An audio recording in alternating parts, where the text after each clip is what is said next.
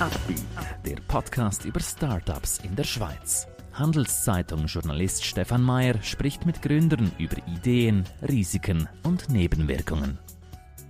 Heute lernen wir Duga Hoti kennen. Mit Flux Mobility entwickelt und vertreibt er leichte elektronische Nutzfahrzeuge. Sie wollen selber eine Firma gründen? Warum nicht? Dafür brauchen Sie aber starke Partner.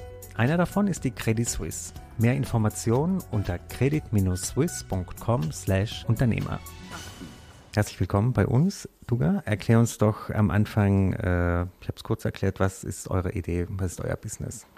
Hallo Stefan, danke für die Einladung. Unsere Geschäftsidee ist, dass wir elektrische leichte Nutzfahrzeuge entwickeln und bei uns in Winterthur auch herstellen. Das heißt, wenn man sich heute die Fahrzeuglandschaft anschaut, dann gibt es sehr viele Lösungen im Bereich von PWs und immer mehr auch von schweren Lastwagen, aber im Bereich von leichten Nutzfahrzeugen gibt es sehr wenige Lösungen. Mhm. da tun wir ansetzen. Warum äh, glaubst du, ist das so, dass es hier bisher wenig Angebot gibt? Gerade in diesem Bereich ist es technisch auch schwierig zu lösen, weil der ähm, typische Transporter hat die Thematik Reichweite oder Nutzlast.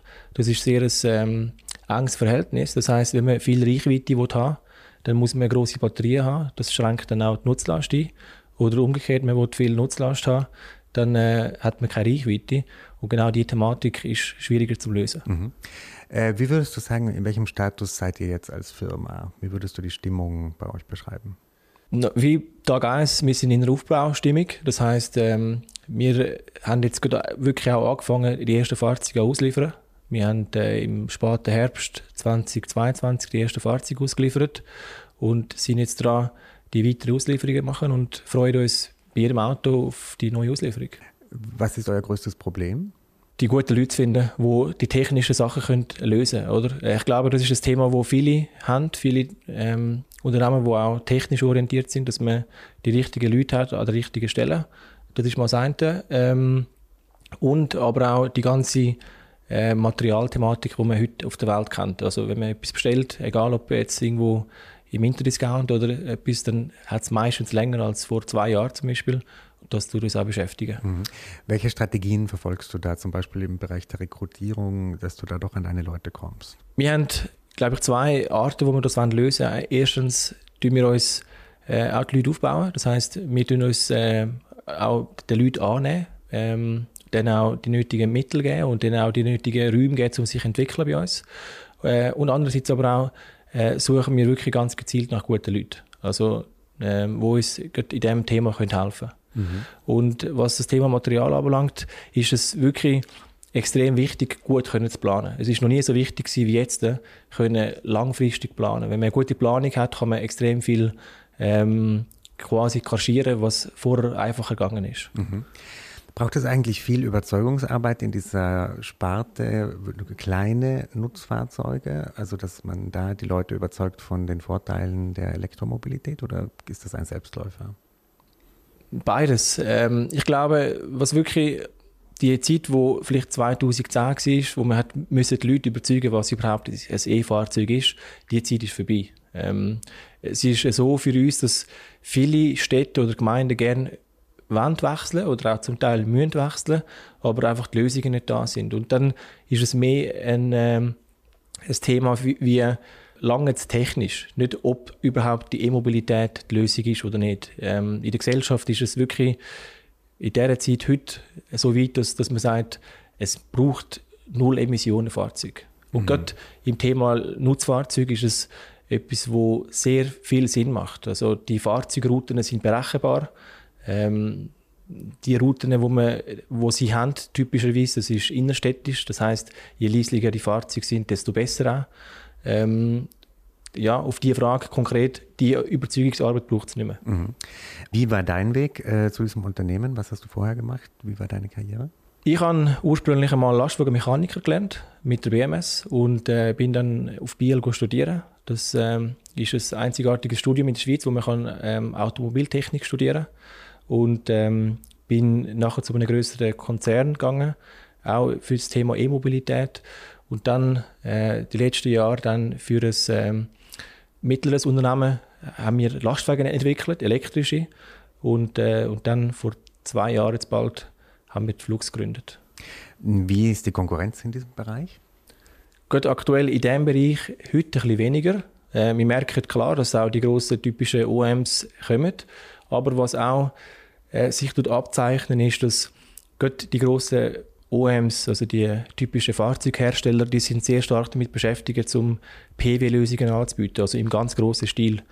Und ähm, das heißt, es gibt Nischenmärkte, wir sind in einem Nischenmarkt unterwegs, wo sich jetzt auftun für Firmen wie Flux, äh, wo die nächsten 10, 15 Jahre spannend sind für uns, um die können abdecken. Für uns sehr grosse Märkte, aber für die grossen OMs äh, eher uninteressant. Mir kam vorhin in den Sinn dieses Experiment, das bei Schindler gerade stattfindet. Zwischen Schindler und Mikro fährt ja so ein Elektrowagen hin und her. Ähm, was, wie findest du solche Sachen? Ist das ein spannender Case für dich? Oder?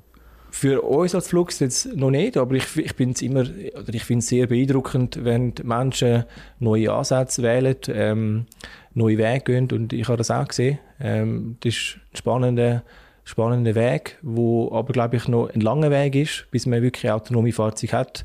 Man sieht es auch bei den Zügen oder auch beim Flugzeug, wo es eher einfacher wäre, um den Menschen quasi komplett rauszutun. Dort gibt es immer noch Menschen. Das heißt, ähm, beim, beim typischen äh, Fahrzeug den Mensch komplett rauszutun, ist, ist doch deutlich schwieriger, als man glaubt. Mhm. Ist das dein erstes äh, Startup oder hast, hattest du vorher schon Gründererfahrung? Nein, das ist äh, mein erstes Startup, das ich jetzt habe gründen ähm, aber vorher eben in einem Unternehmen auch gearbeitet, wo es wirklich sehr Start-upper ist, ist zugegangen. Ähm, dort haben wir viel können lernen als, als, als Mitarbeiter. Was war für dich die schwierigste Zeit in diesem Unternehmen? Am Anfang geht man auch einfach Lösungen an und, und, und, und schaut ähm, vielleicht auch ein bisschen naiv an, kann man sagen. Ähm, und, und geht weg, wenn man jetzt rückblickend schaut, denkt man, wow, wie, wie hat man damals mit praktisch nichts angefangen? Und rückblickend ist es sicher so gewesen, dass die ersten zwei, drei Monate die komplexesten gewesen sind. Ähm, weil die ähm, Entscheidungen, die man dann treffen, die sind für das Unternehmen sehr weitreichend. Ähm, welche Leute stellt man ein am Anfang? Äh, welche Investoren hat man auch am Anfang? Das ist sehr äh, wegweisend für das Unternehmen. Und ich sage, ich denke jetzt, am Anfang ist es sicher die komplexeste Zeit gewesen, oder? Jetzt sind wir mehr Mitarbeiter geworden. Das heißt, ähm, das Unternehmen ist autarker, autarker unterwegs. Es läuft äh, selbstständiger und ähm, ja, wie würdest du deinen Führungsstil beschreiben und wie er sich verändert hat in dieser Zeit? Der hat sich praktisch nicht verändert. Also der Führungsstil von mir selber, der ist eigentlich gleich geblieben. Ich ähm, bin überzeugt, dass die Zeit, die es mal vielleicht gegeben hat, vor 50 Jahren, die gibt es auch schon länger nicht mehr, dass man einfach kann, als Chefin oder Chef kann sagen, so jetzt machst du das, die ist vorbei. Also, und gerade dann wird es auch nicht spannend. Wenn, es wird spannend, wenn man äh, es eine Atmosphäre hat, wo sich die beste Idee kann durchsetzen kann. Und das ist jetzt nicht so gemeint, dass wir jetzt einfach überhaupt keine Hierarchien haben oder so, oder auch gewisse Positionen, aber dass man, dass man wirklich Output offen ist und ähm, den guten Mitarbeiterinnen und Mitarbeitern zulässt. Mhm. Das, ist, das ist extrem wichtig, weil dann da denken alle mit und dann gibt es Lösungen, die wo, wo, ja, spannend können sein können. Mhm. Äh, gib uns doch ein bisschen eine Vorausschau auf deine Milestones jetzt in diesem Jahr. Welche Ziele müsst ihr erreichen, wollt ihr erreichen?